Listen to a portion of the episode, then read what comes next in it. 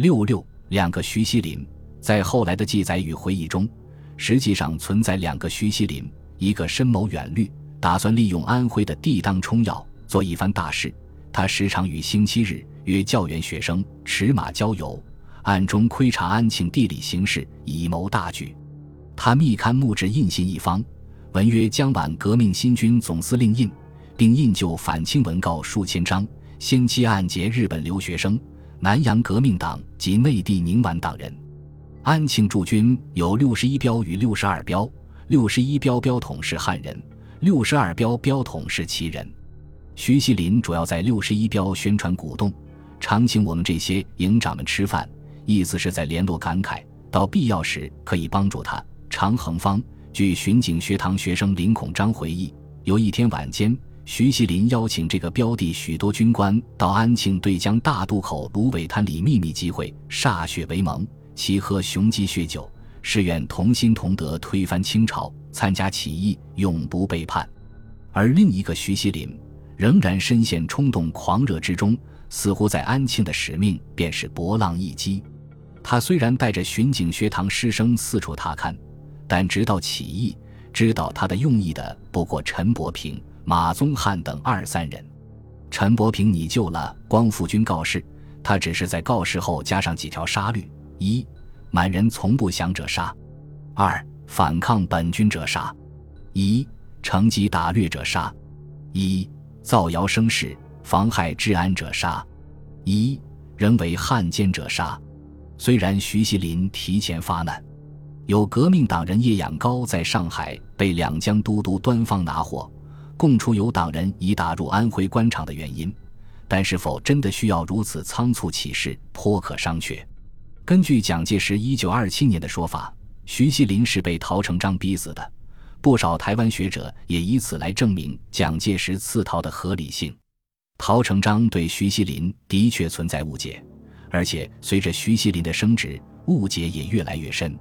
章太炎书信中曾说：“伯孙入关颇得意，焕清等不见其动静，以其变质，与争甚烈。”徐锡林指陶成章的长信，也为自己辩解：“自问生平遇最苦之境地，指最难之际遇。”而临出以无形之运动，吸取者以达目的，其中忍耐艰苦备尝之矣，可谓知己道也。临自早至暮，无一念或忘，无一事不从此着想。这当然也可能成为徐愤然起事的动因之一。即便如此，安庆起事仍然在金光复会同意的计划之外。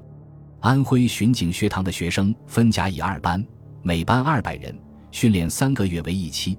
甲班毕业后再训练乙班，徐锡林的原计划是甲班学生训练期满，把这批毕业学生分发到各军警机关工作，从事秘密活动，联系和发展革命力量，准备待机起义。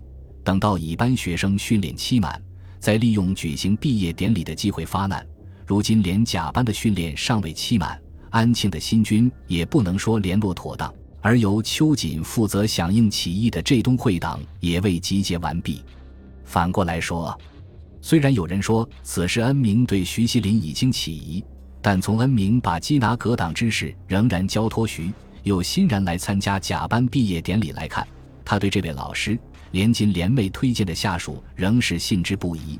直到徐锡林都在他面前掏出枪来，他还问：“会办持枪何用？岂要成宴乎？”骤然发难。把握太小，这一点徐锡林未必看不到，只不过他率急的性格发作，顾不得那么许多了。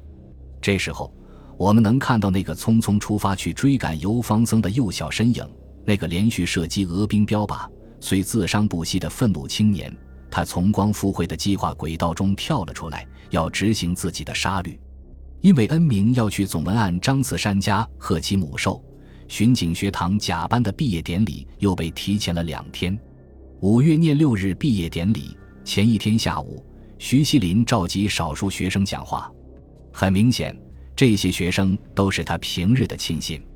徐的讲话大意是：明天是本会带领全体同学起义救国之日，师生都要同心协力，患难与共。同学有难，本会办当批发英罐救；本会办有难。朱同学也应当批发英冠而救。直到此时，他似乎仍无法直接向学生们分派起义任务，而这一番感人肺腑的言辞，又因为说的是浙江土话，大部分学生都没有太听懂。第二天上午，徐锡麟集合全体学生集合训话，要学生行止坐卧，闲不可忘救国二字，反复数千言，慷慨激昂，闻者悚然。然众学生均不察其命意之所在，也就是说，还有三个钟点便将举事。整个安庆城内，知道徐汇办今日要杀官举事者，只有他自己、陈伯平、马宗翰三个浙江人。这这有点开玩笑了吧？安明当然也不知道。他到了学堂，听到巡警学堂收支委员顾松通过聂台玉秀密禀说徐道台不是好人，请大帅不要在这里吃酒。于是辞谢午宴。于是他的死亡也就提前了。